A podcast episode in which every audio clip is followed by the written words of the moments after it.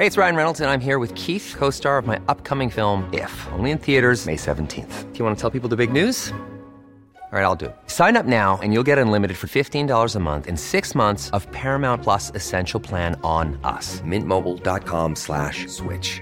Upfront payment of $45 equivalent to $15 per month. Unlimited over 40 gigabytes per month. Face lower speeds. Videos at 480p. Active Mint customers by 531.24 get six months of Paramount Plus Essential Plan. Auto renews after six months. Offer ends May 31st, 2024. Separate Paramount Plus registration required. Terms and conditions apply if rated PG.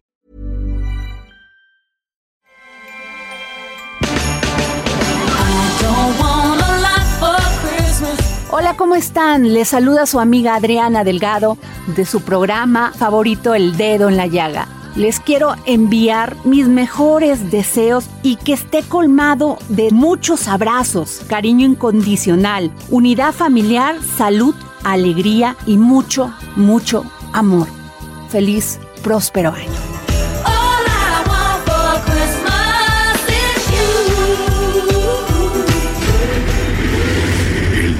La llaga. Había una vez un mundo en el que nadie creía. Un país de historias inexplicables.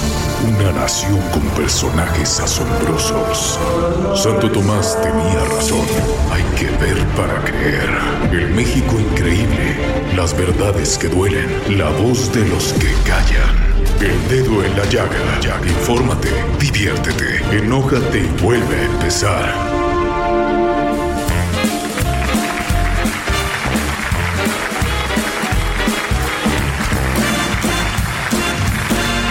Sabes mi amor, pórtate bien, no debes llorar, ya sabes por qué Santa Claus llegó a la ciudad. Todo lo apunta, todo lo ve, sigue los pasos, estés donde estés, Santa Claus llegó a la ciudad. Hola, ¿cómo están? Pues qué les digo, saludándolos con mucha emoción y deseándoles que estén en compañía sus seres queridos, porque estas fechas es para perdonar, es para avanzar, es para hacer una gran reflexión de lo que hicimos bien, pero también de lo que hicimos mal. Y pues yo como siempre les doy una gran bienvenida. Soy Adriana Delgado. Me está usted escuchando en Heraldo Radio por la 98.5 de su FM.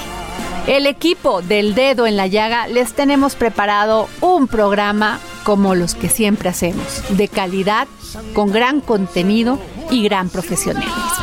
Quédese con nosotros. Observa cuando El dedo en la llaga con Adriana Delgado. Pues.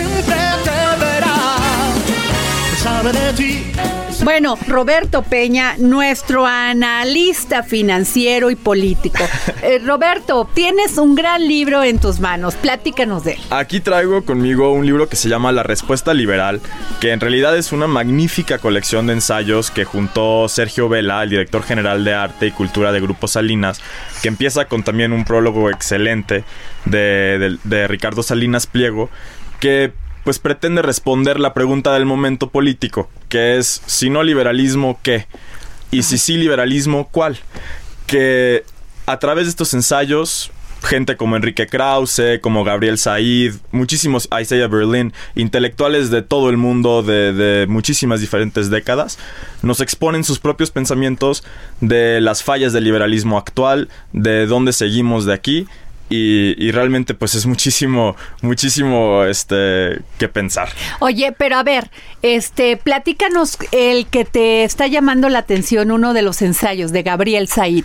Gabriel Said escribe un ensayo que se llama Los universitarios en el poder. Creo que de hecho lo publicó en, en Letras Libres o Nexos, una revista en los años 70, que sigue siendo muy adecuado para nuestros tiempos. Habla de cómo en la historia mexicana transitamos de un periodo de generales que por la necesidad militar del país, el ejército se hace gobierno que por la intervención eh, primero francesa, la intervención americana, la hasta la tan, tan reciente como la guerra de los cristeros, Ajá. hay una necesidad de que el, el aparato político del Estado mexicano se apodere también de las palancas del poder político y asuma esa responsabilidad, pero que a través de los años Ah, empezando con Miguel Alemán, él lo identifica como el principio del gobierno de los universitarios, que a, a este presidente lo denominan el cachorro de la revolución, precisamente porque él siendo hijo de general revolucionario, pero él egresado de creo que de la Universidad Nacional Autónoma de México, eh, logra convencer a este establecimiento político de que ya no necesitan ser ellos, de que ya es tiempo que un no general asuma el mando del país y transitemos hacia este gobierno que pues nos ha durado hasta hoy en día de, de profesionales, de universitarios, de, de los que solían este, ser o profesionistas o oficinistas o tenían su, su, su profesión. eh, y eh, Gabriel Said menciona que, por ejemplo, tuvimos momentos Ajá. históricos con Madero y con este Lombardo en el que hubo este intento de que el poder civil tome el poder político y los generales dijeron no. No.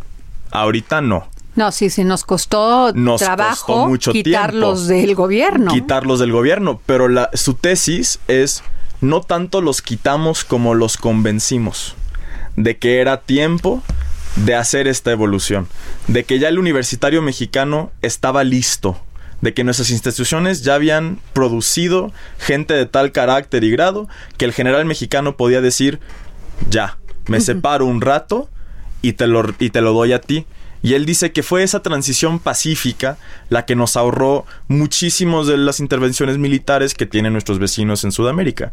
Que el ejército deja las riendas del poder, pero en unos cuantos años dice, ah, no, mejor no. Bueno, y que muchos de estos este, gobiernos en América Latina su característica fue que fueron represivos, que no generaban ninguna libertad para ningún ciudadano.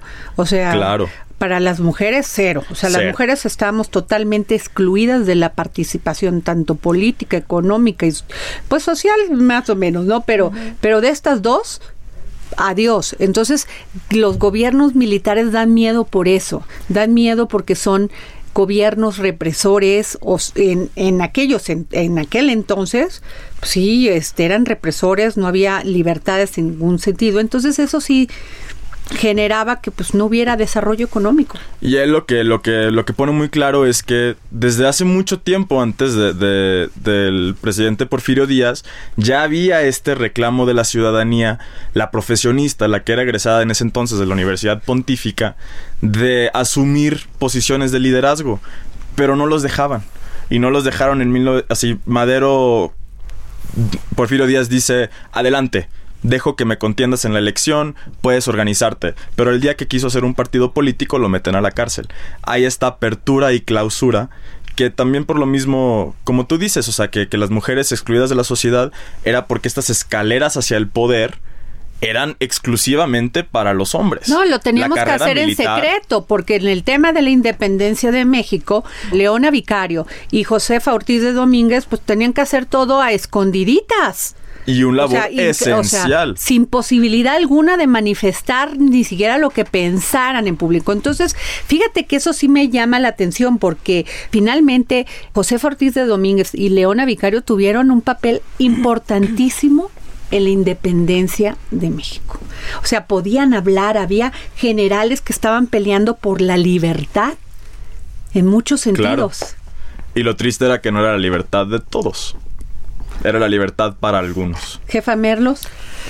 Sí, yo creo que el papel de ellas fue maravilloso porque además lo hicieron abiertamente desde la desde el anonimato, desde lo más oscuro, ¿no? Este esto que cuenta la historia de que salían de noche, cómo se mandaban la información, este las cartas, en las tocaban cómo el se piso. comunicaba cuando cuando encerraron a Josefa Ortiz Sí. de Domínguez en el primer piso del, del lo que es ahora la el Palacio Municipal de, de el Palacio Municipal, sí, de Querétaro, Ok, tocaba ah, así y así le avisaba a su sirviente para que le fuera a avisar a, a, este al otro general, ¿no? Y, y- pero te habla de una valentía de corazón que que para sus tiempos era un rollo muy avanzado, ¿no? Este Pero libertades cero. cero, no cero. cero. O sea, por eso hablo cero. de esa valentía, porque claro que te iban a matar y claro que te iban o a encerrar o a agarrar pedradas. O sea, era el castigo por todos lados y se la jugaron al 100 por el 100. Ahora, no permitirle estas libertades a los jóvenes, Roberto, no ha funcionado bien en el mundo.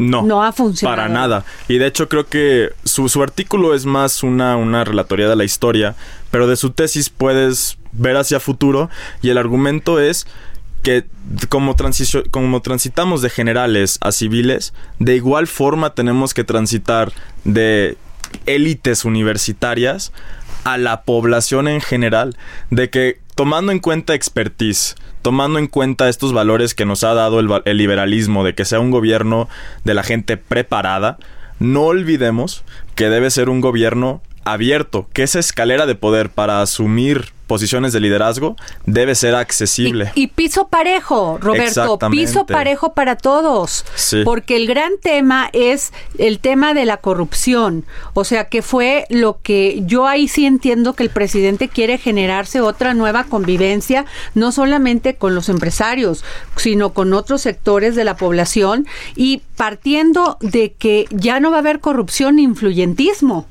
O sea, vamos a competir todos. La empresa que pueda competir en estas condiciones y las demás, qué padre que llegue. ¿Sí me explicó? Sí. Ya no va a haber que yo por ser amigo tuyo te doy esto, o yo ser por, por no ser amigo tuyo te destrozo y te quiebro. Ni nepotismo. Ni nepotismo. Exactamente, que tenemos que valorar el servicio público por lo que es, que es servir al público, que tampoco debe ser un trabajo que pague cinco pesos, pero que debe Claro. ser valorado por el, por lo que aporta a la nación. Claro. Y Roberto, te voy a pedir por favor que vayamos por capítulo, capítulo platicando de este gran libro, Claro que es sí. La Respuesta Liberal que llevó a cabo bien eh, Sergio Vela y el Grupo Salinas y Arte y Cultura del Grupo Salinas. Muchas gracias, Roberto. No, gracias a ti, Adriana. Y bueno, Roberto, no te vayas, porque ya viene la jefa Merlos y Claudia. Ivette, aquí a esta mesa del dedo en la llaga. Y vamos a hablar de un sentimiento ah, que corroe el alma. Para aquellos que triunfamos. ¡Ay! no importa. ¿Cómo ven, Claudia, Roberto, Andrea, de un sentimiento muy cucho? Muy. cuchísimo, pero que se da todos los días en los seres humanos, que es terrible a veces percibir, pero que es terrible ver cómo actúa. Pues ahí les va. La envidia. De todas las emociones humanas, ninguna es más engañosa o elusiva que la envidia. Es en verdad muy difícil discernir la envidia que motiva las acciones de las personas o saber incluso que hemos sufrido un ataque de envidia de otro. Esto es lo que vuelve tan frustrante y tan peligroso lidiar con ella. ¿Cuántas veces no hemos escuchado que dices, ay, pero qué me envidia? Oye, yo no sabía que me envidiaba. ¿O por qué actúa así? Si yo la veo que es, o lo veo que es monísimo conmigo. ¿No te ha pasado? Sí, Adri, pues yo creo que la envidia, como dices, es el peor sentimiento que puede haber. Y peor, Adri, yo creo que no nos enseñan a procesarlo nunca. O sea, te dicen no seas envidioso como algo muy malo, pero en realidad ese sentimiento que te da cuando hay algo que ya no te cuadra, ¿no? O cuando sientes que alguien cuando te sientes envidia. la hostilidad. Híjole, es muy feo. No lo sabes procesar porque además decirle a alguien, me tienes envidia, uff. O sea, es fuerte, es un tema que es difícil Pues es que estás de hablando confrontarlo. de inseguridad, de no estás feliz con tu, con tú, Sí. contigo. Y yo tengo sí que creo- envidiarte a ti para poder llenarme de algo yo. Y yo sí creo, Adri, Robert, que la envidia sí hace vibrar energéticamente muy bajito. O sea, cuando te dice mucha gente de, no, pues es que si te tienen envidia, este, ponte un listón rojo, ponte algo así. Yo sí creo que hay un robo de energía que, que, que- lo vives porque en el día a día convivimos mucho con la gente y es difícil procesarlo, pero alguien que te envidias te roba, te roba esencia, te roba magia, te roba te roba muchas cosas energéticamente hablando, yo creo. Fíjense, todos sentimos envidia. La sensación de que otros tienen lo que nosotros queremos, ya sean posesiones, atención, respeto, pero aunque merecemos tenerlo, no sentimos, nos sentimos incapaces de conseguirlo. Como ya se dijo, sin embargo, la envidia implica admitir que somos inferiores a otros en, en algo que valoramos. Admitir esta inferioridad es bien doloroso, Sí. pero es peor todavía que los demás se den cuenta de que lo sentimos. Fíjense que sacamos todo esto de este maravilloso libro de Robert Greene, Las leyes de la naturaleza humana. Y este capítulo en especial es bien interesante porque te dice señales de la envidia. Los sentimientos de envidia tienden a delatarse y podrás detectarlo si eres observador. Advertir una sola de esas señales podrá indicar envidia pasiva o débil. Debes buscar las combinaciones o repeticiones de las siguientes señales. Un patrón antes de pasar al modo de alerta. Ahí les va. A ver. El A ver. primero, microexpresiones. Cuando aflora una sensación de envidia, la gente no se ha engañado todavía pensando que se trata de otra cosa. Así que en ese momento es más propensa a delatarse que después.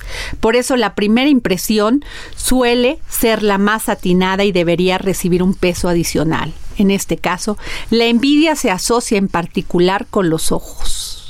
Las miradas, echar Las- o sea, echar- Barrerte. así- barrerte. Así sí, como, ay, o sea, sí. que, ay, ¿por qué trae ese pantalón y se le ve mejor que a mí?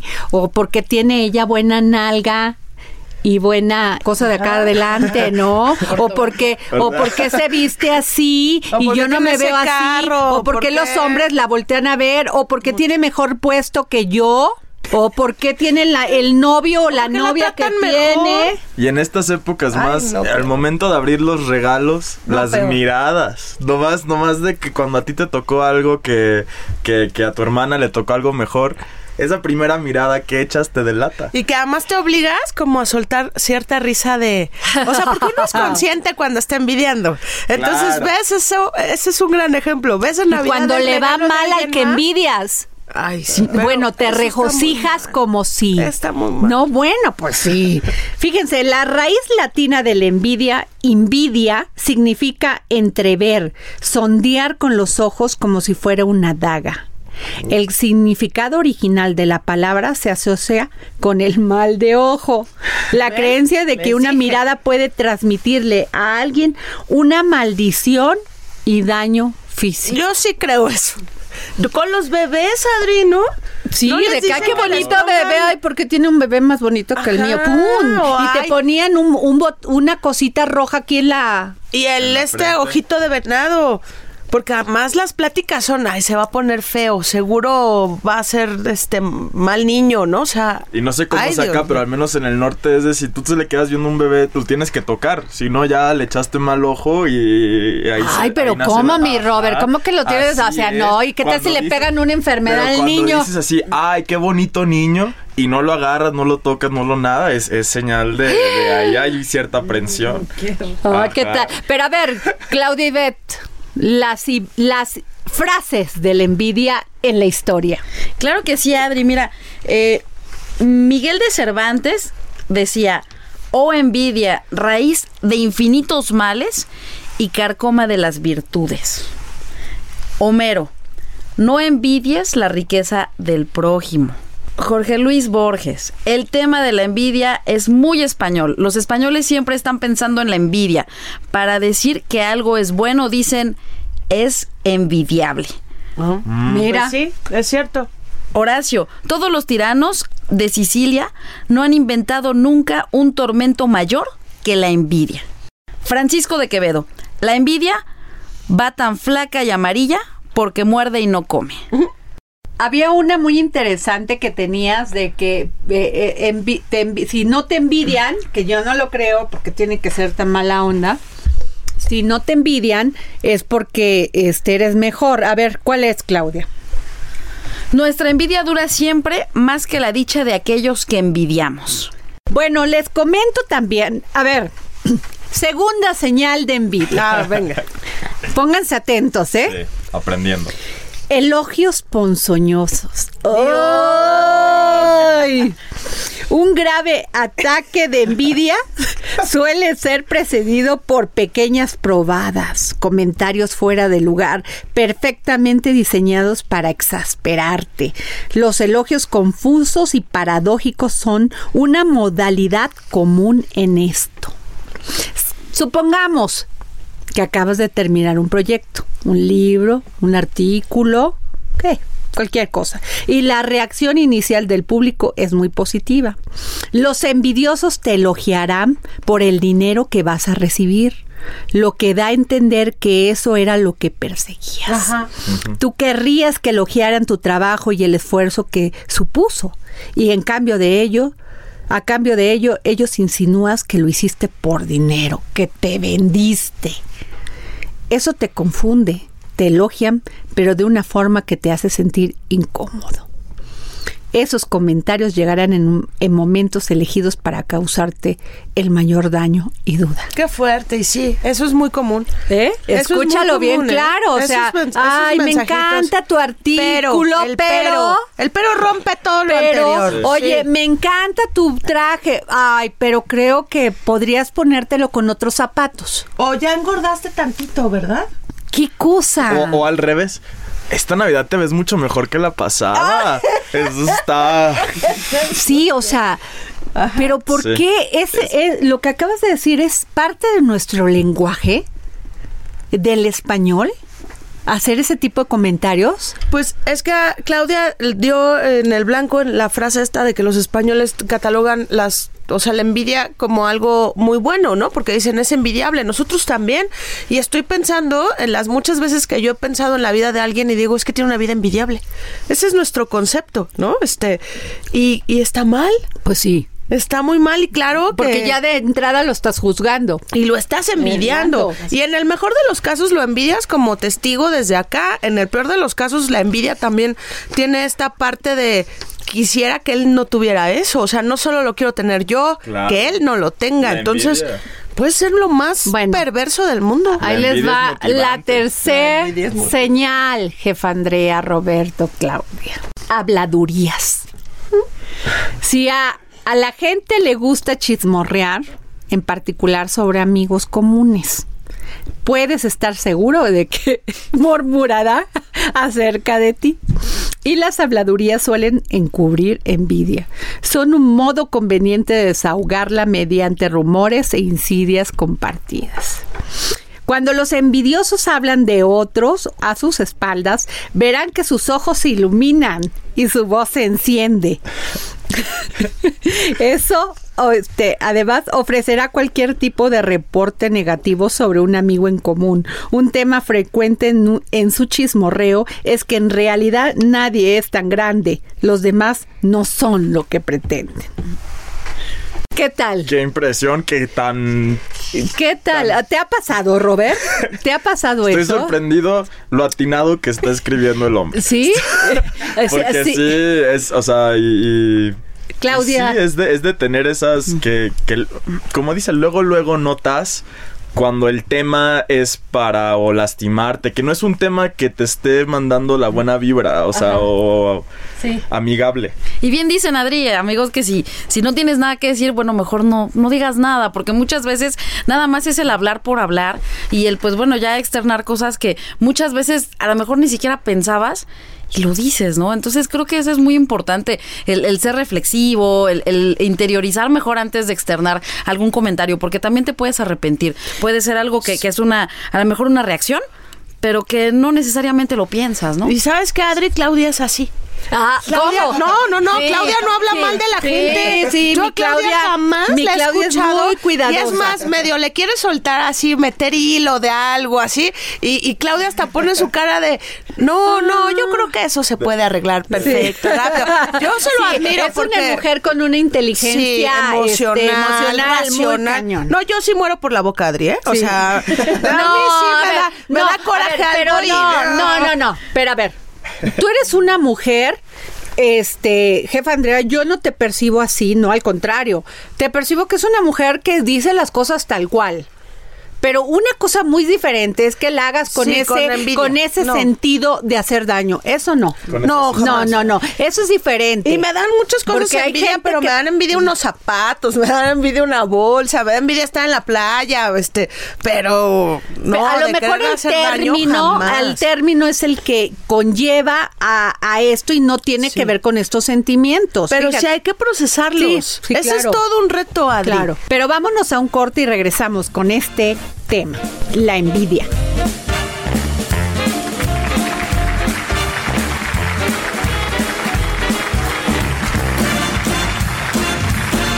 Sabes, mi amor, pórtate bien, no debes llorar, ya sabes por qué. Santa Claus llegó a la ciudad. Sigue a Adriana Delgado a través de su cuenta de Twitter, arroba Adri Delgado Ruiz. Además, te invitamos a enviar tus opiniones y comentarios en texto o por mensaje de audio a través de WhatsApp al 5525 44 33 34. Y si quieres escuchar el dedo en la llaga de El Heraldo Radio en cualquier momento y donde quiera que te encuentres, descarga el podcast disponible en Spotify y iTunes.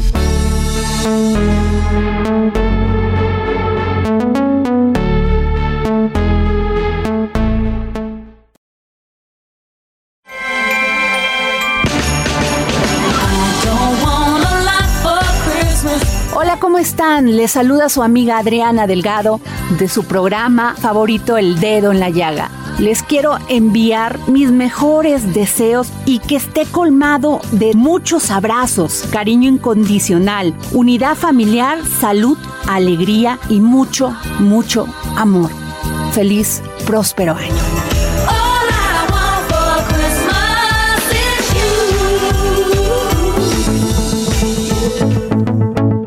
Sigue a Adriana Delgado a través de su cuenta de Twitter, arroba Adri Delgado Ruiz. Además, te invitamos a enviar tus opiniones y comentarios en texto o por mensaje de audio a través de WhatsApp al 5525 44 33 34.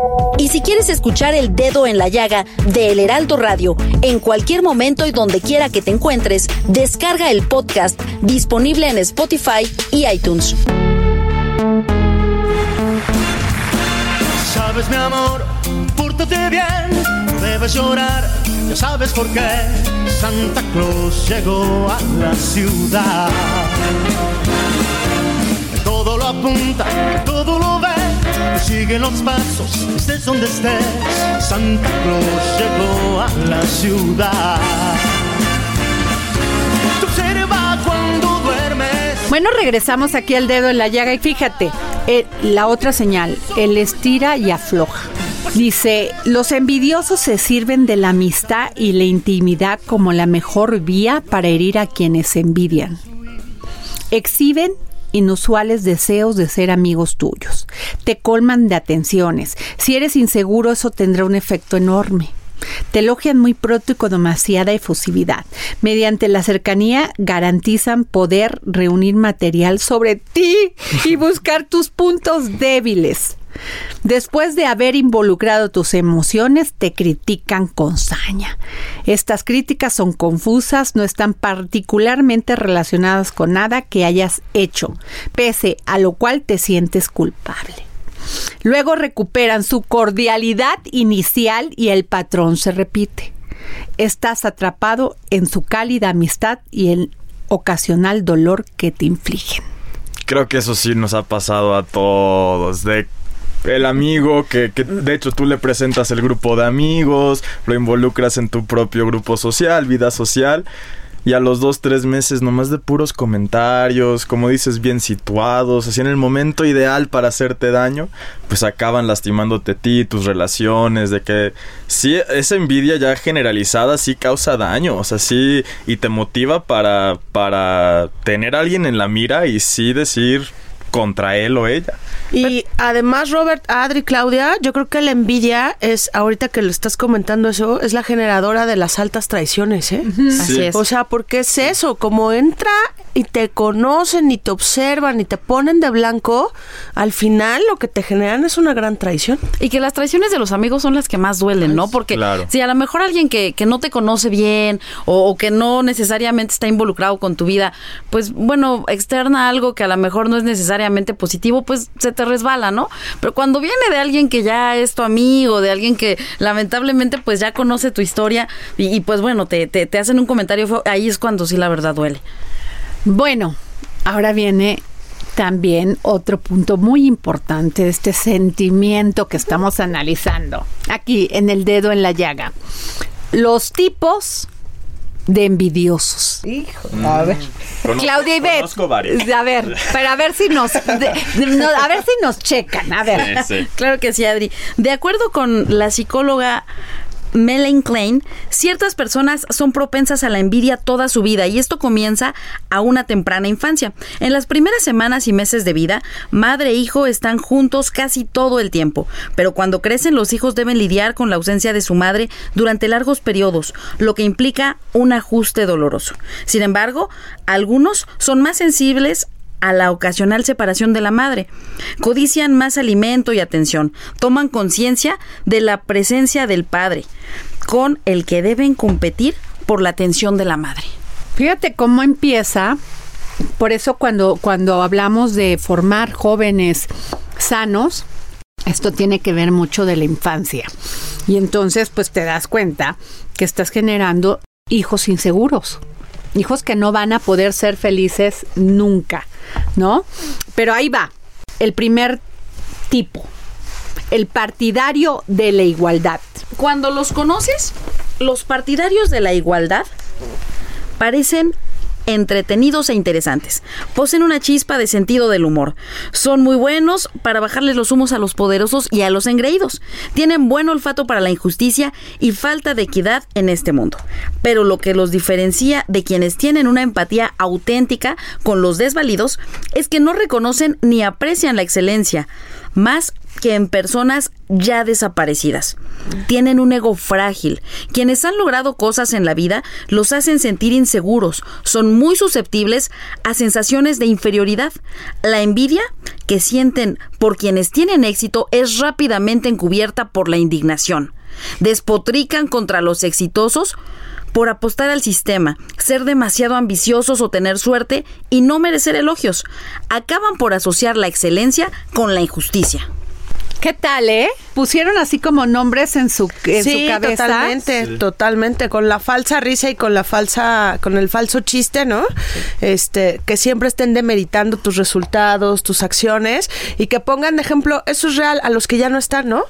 O sea, no solo muertos, o sea, es, sí, pues fulanito ya ves Eso que es lo hace terrible, increíble, eso es ¿no? Y terrible. en ese momento te inyectan toda la inseguridad del mundo. Oye, y también, eh, ¿qué pasa en estos países tan desiguales? Yo creo que es donde más se da la envidia, Roberto. Justo estaba pensando Ajá. eso. Por ejemplo, un muchachito de la escuela secundaria, de allá, este, o de la primaria de un pueblo lejano, viene y, y- y se enfrenta a que un niño de su misma edad, pues ya tiene un celular este Con bonito datos con datos y, y él no sí. tiene la posibilidad de acceder a eso. Justo estaba pensando eso al principio de la conversación, de que, de que a pesar de que hablemos de la envidia, pues sí, ciertas envidias sí, o sea, sí hay injusticias, ¿verdad? Y la envidia creo que es cuando quieres hacer una injusticia, pues es algo que simplemente es un hecho, o sea, que realmente no tiene nada que ver contigo, que te pones ahí en ese lugar tratando de hacerte la víctima, por, por no decirlo de otra forma,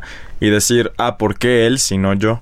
Si yo he hecho lo mismo, cuando en realidad la gran mayoría de las veces el, el éxito es el resultado. Yo del creo trabajo. que eso y en las mujeres, pues las pocas po- este, espacios para empoderarnos, para poder trabajar, para poder crecer, pues eso a veces da este sentimiento de que no tenemos el mismo reconocimiento, ¿no? Y, eh, y sobre todo salarialmente, Andrea.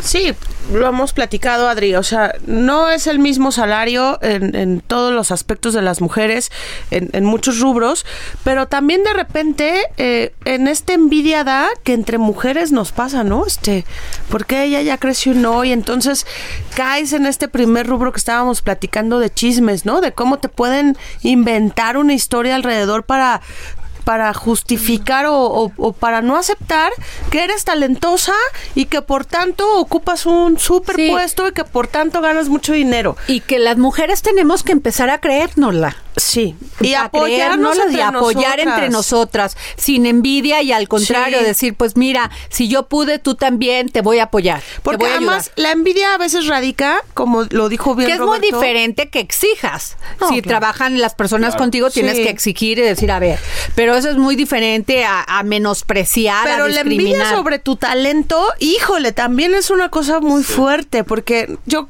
estoy recordando la escuela, ¿no? O sea, como si eres estudioso, eres un ñoño, como si te quedas a hacer la tarea, este, eres un nerd, como si, ¿sabes? O sea, las cosas buenas te las catalogan mal por una incapacidad de aceptar que eres alguien talentoso, brillante, estudioso y que quieres seguir avanzando. A ver, Claudia, el otro tipo, para que lo, si no lo encontramos, lo veamos. Que seguramente no lo hemos encontrado. El vago con derechos. Hoy muchas personas se sienten legítimamente con derecho a tener éxito y cosas buenas, pero suelen entender que esto requiere sacrificio y arduo trabajo. En cambio, otros creen merecer atención y abundantes recompensas en la vida como si se les debieran naturalmente. Estos vagos con derechos son por lo general narcisistas. Pues sí, son los narcisistas. Ay, esos son terribles. Yo voy al No, psicólogo, bueno. Adriana. Y mi O sea, psicóloga me dice, a ver, tienes una adicción por los narcisistas. Y es real. Yo ya los tengo muy, muy Pero como cachados, novios, ¿no? jefa Andrea, Sí. ¿cómo? ¿Un Y pues narcisista? acabo en el psicólogo, imagínate. Pero ¿por qué? Que llegan y te dicen tú, o sea, yo No, es el yo, el yo, y pues la verdad es que uno dice, ay, qué padre, ¿no? Que, que tenga ¿Cómo buena se quiere? autoestima, ¿no? Ajá, yo digo, qué padre que sea alguien tan seguro, eso está hasta sexy, ¿no? Así, que esté muy plantado, ¿no? Después ya no lo soportas, pero además es envidia también a tu seguridad, porque yo creo que eso a mí me ha pasado, que, que te envidian eso, la seguridad que tú tienes en la vida y es de, oye, ah, pero un, ¿por qué? un hombre, si tú tienes una pareja y es un hombre inseguro y que se siente inferior a ti, te va a carcomer, Te va- ¿eh? sí. Te va a acabar hasta lo último Pero el que tienes para... no demuestra inseguridad. Todo el tiempo tiene un discurso como desde él en la cima y tú queriendo hasta subir, se paran ¿no? así como diferentes, Ay, sí. se mueven diferentes, o sea, no se sienten ni seguro Ajá. con su cuerpo porque siempre están tiesos Sí. o tiesas. Pero tienen una envidia de ¿No? todo mundo, ¿eh? De todo mundo. Sí, o sea, como que sí, yo los identifico mucho el narcisista como muy tieso, como siempre está en pose, como que nunca lo, lo, lo llegas a leer. Mi mamá dice algo que me da mucha risa. Me dice, el narcisista es, es aquel hombre, me dijo que todos los aparadores voltea a verse. Y no sé si lo tienen un poco en la mente, como dices, tiesos, ¿no? Todo el tiempo se están admirando hasta en un cristal, el más Ahora, mínimo el exista. ¿Qué tanto tiene que ver también con tu, con tu propio desarrollo, con Todo. este, eh, supervivencia? Porque el narcisismo es como parte de ese esquema de ser ser humano y de que sientes que, que tú eres diferente a los demás como para hacer esa diferencia, ¿no? Pero creo que el tener autoestima es, es a lo que tú te refieres, o sea, lo que requerimos para poder sobresalir en la vida y seguir progresando. Pero el narcisismo sí es el que termina lastimando a alguien más, porque requieres no nomás de tu atención para ti, sino de que todos en el cuarto también te estén brindando atención. Narciso era un hombre que tenía una semidiosa parado al lado, pero no se podía parar de ver su reflejo en el río. Ajá. Es exactamente eso. La que esta gente puede tener gente brillante que podría colaborar, que podría ayudarse y en vez por envidia, por falta de autoestima, que creo que es la base de todas estas envidias, se acaban comiendo a la gente alrededor de ellos y pues acaban solos, casi siempre acaban solos. Pues sí, fíjate que sí, esa es la desdicha que le puede pasar a cualquier persona que no sabe mover su, su espíritu. que todo es para mal. Si tú empiezas a actuar mal y empiezas a sentirte mal y empiezas por ende a, a- a tener acciones hacia los demás de este tipo, Sí. a ver, no te va a ir bien, no hay manera. no. Estamos hablando del libro de Robert Greene, Las leyes de la naturaleza humana, y estamos leyendo el capítulo, ¿no? Analizando este capítulo sobre la envidia. Y nos quedamos en esto que son los tipos de personas envidiosas. Dinos, Claudia. Claro que sí, Adri. Mira, es el experto inseguro. Para algunas personas, alcanzar un alto puesto valida su opinión de sí mismos y alienta su autoestima. Pero otras son más ansiosas. Ocupar una alta posición aumenta sus inseguridades, que encubren con cuidado. En el fondo, dudan de merecer esa responsabilidad. Ven con envidia a quienes tienen más talento, aun si están por debajo de ellos. ¿Trabajarás con un jefe así con base en el supuesto de que es seguro de sí mismo? ¿De qué otro modo habría conseguido ser jefe? Te esmeras en impresionarlo. Le demostrarás que eres un empleado en camino a la cima, solo para que meses después te baje de categoría o te despida. Eso es terrible.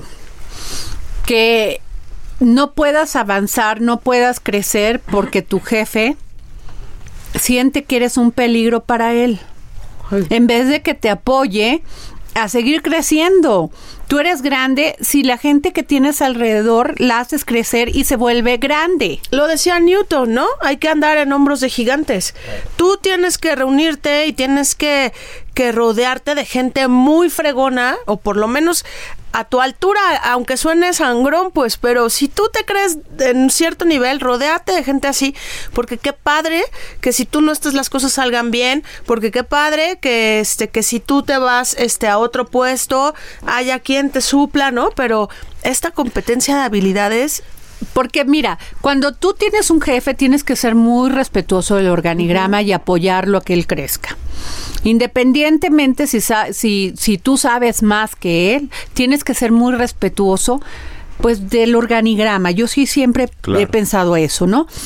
Pero lo que sí no puedes es tener a un jefe inseguro que no puedas cruzar, a dar un paso porque piensa que lo vas a agredir o le vas a quitar a él una oportunidad o, o vas a hacer cosas en contra atrás de sus espaldas. Eso sí, yo creo que no está padre. Y eso a lo mejor tiene que ver mucho con la comunicación entre jefe y empleado.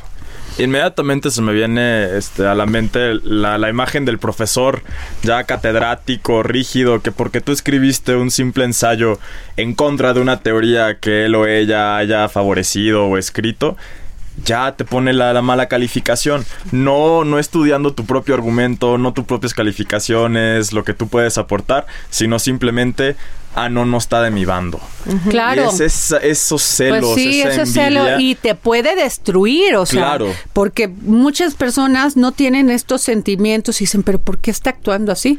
Pues sí, si lo ve, aguas, porque es un tipo enfermo, es un tipo Sí. que ni, si- ni siquiera sabe cómo está actuando, simplemente actúa por instinto de, de- de el instinto que da la supervivencia, pero procure alejarse. Uno de mis principios básicos así en la vida que me enseñaron mis papás es no hay persona en el mundo que no sepa algo que tú no. De todos puedes aprender algo y no hay que tenerle miedo a ese aprendizaje. Bien. Las mujeres que logran el éxito y la fama atraen más envidia y hostilidad, aunque con disimulo. De ellas se dice que son frías, ambiciosas y poco femeninas. Con frecuencia optan por admirar a quienes alcanzan grandes cosas, porque la admiración es lo opuesto a la envidia. No nos sentimos personalmente desafiados o inseguros por su excelencia. Quizá también los emulamos, los utilizamos como un estímulo para lograr más. Por desgracia, es raro que hagamos lo mismo con las mujeres de éxito. Una mujer exitosa inflige más sensaciones de inferioridad a mujeres y hombres. ¿Soy inferior a una mujer? Lo que deriva en hostilidad y envidia, no en admiración. ¿Qué tal? ¿Qué tal? Pues sí, fíjense que sí. Sí es. Lo siento. Ah, Eso es lo que vivimos las mujeres. Eso es lo que vivimos las mujeres. Y en vez de aplaudir, de apoyarnos, de que nosotros, o sea, todo se vuelve un tema de a ver cómo te destrozo. Sí. Sí. De verdad, en vez de trabajar. Y entonces también, Roberto, con, o sea, con todo respeto, nos andamos cuidando. Y eso es terrible, no puedes ir viviendo profesionalmente así. Y este tema de que te catalogan de fría y de poco femenina, puta, es cierto, a mí me hizo mucho clic porque la frialdad es algo, o sea, la frialdad y la dureza es algo que cuando vas creciendo de rango y cuando vas este teniendo cierta jerarquía, es lo primero que te catalogan. Es que eres muy Ah, no, dura. es, que es muy dura. y de o sea, bueno, ahí perdón. Y para ellos ser poco femenina- Debe de ser lesbiana, porque además ni siquiera respetan, Sí. discriminan con que además tengas una preferencia sexual sin respetar. O sea, Claro, no lo cuestionas en, un- los sí. hombres. Y yo lo digo abiertamente siempre, o sea, a las mujeres les importa si estamos flacas, gordas, si estamos bien vestidas, si no, si te escotaste o no, si vienes alaciada o con un chongo, si tuviste un mal día, ay, es tan tan desgastante y en los hombres no nos importa qué traje trae, ni qué corbata, ni qué zapatos, ni cómo se peinó. Yo no juzgo a ninguno de los hombres por eso. Y las mujeres todo el tiempo estamos sometidas no solo al talento, al físico, a, la edad. es muy desgastante. Las redes sociales nos proporcionan una ventaja permanente a la vida de amigos, pseudoamigos y celebridades. Y lo que obtenemos no es una cruda mirada a su mundo, sino la muy idealizada imagen que ellos presentan. Solo vemos las imágenes más espectaculares de sus vacaciones, la cara alegre de sus hijos y amigos, pruebas de su superación continua, la gente fascinante que conocen, los grandes causas y proyectos en las que se involucran y confirmaciones del éxito de sus esfuerzos. Yo siempre he dicho, es muy peligroso pasarte un domingo viendo el Facebook o el Instagram porque inmediatamente si es muy difícil ponerte a vivir la vida de las personas por medio de fotos o de qué comentarios, porque se genera esto. Porque no todos somos las Kardashian. Exacto. Así de simple. Así Es- de sencillo. No todo el mundo queremos exponerme. Yo no tengo Face ni tengo Instagram porque yo prefiero convivir con mis amigos y divertirme y estar y tener mi grupo de, de WhatsApp con amigos que quiero mucho y que les puedo compartir cosas profundas de mí. Que no se van a reír de mí. Y nosotros que escribimos, que va Merlos, que salimos en radio, que estás, por ejemplo, Claudia en la tele, tú, Roberto, pues son, o sea, la allá ya los ve y la gente madura y, y- y sensible dice, qué padre, quiero ser un día como ellos. O me gusta, pero o no me gustó O lo no, que dijo. ajá. Pero se vale en ese tipo de crítica, pero denostar a una persona, ponerle adjetivos porque no te gusta lo que escribió, es terrible. Y eso es lo que ha generado las redes sociales. ¿eh? Las redes son un demonio, de verdad. Pero pueden ser muy bien usadas, pueden ser muy mal usadas, pero de verdad a todos los que nos están escuchando, no estoy descubriendo el agua tibia, o sea, entre más fotos románticas pongan, entre más fotos de sus vacaciones pongan, menos les creo.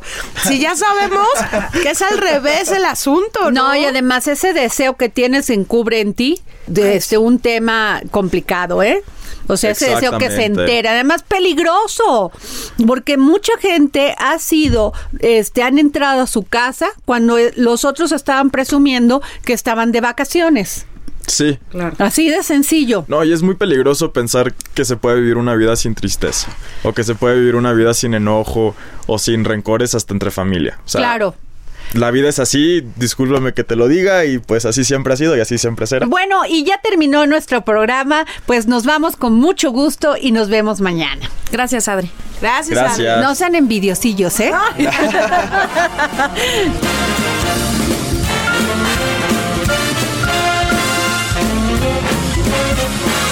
Santa Claus a la ciudad.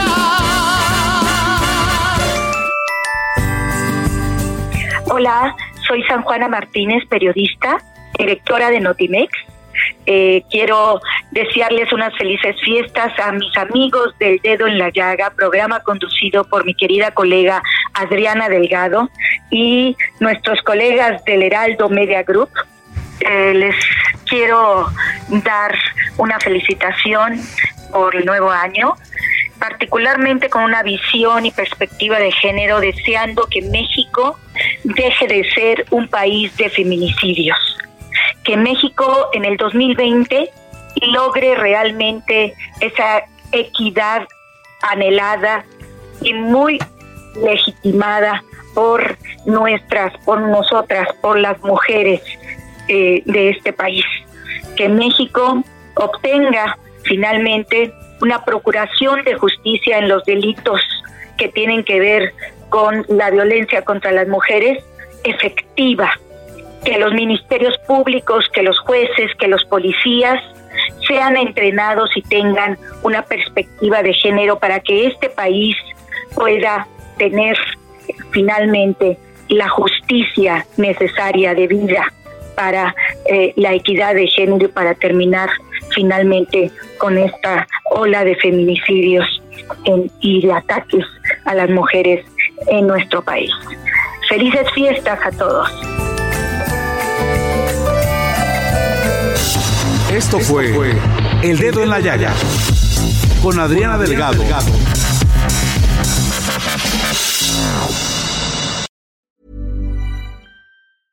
Okay, I have two new obsessions that I need to share with you. Impress No Glue Press On Manis and Impress Press On Falsies Lashes. Trust me, these are getting ready game changers. Both require no glue, so there is no damage to your natural nails and lashes, no mess, and no annoying dry times. Just one step and you're done. Boom. Instant glam. Visit impressbeauty.com slash presson and use code PRESSON25 at checkout for 25% off Impress Manicure and Press On Falsies.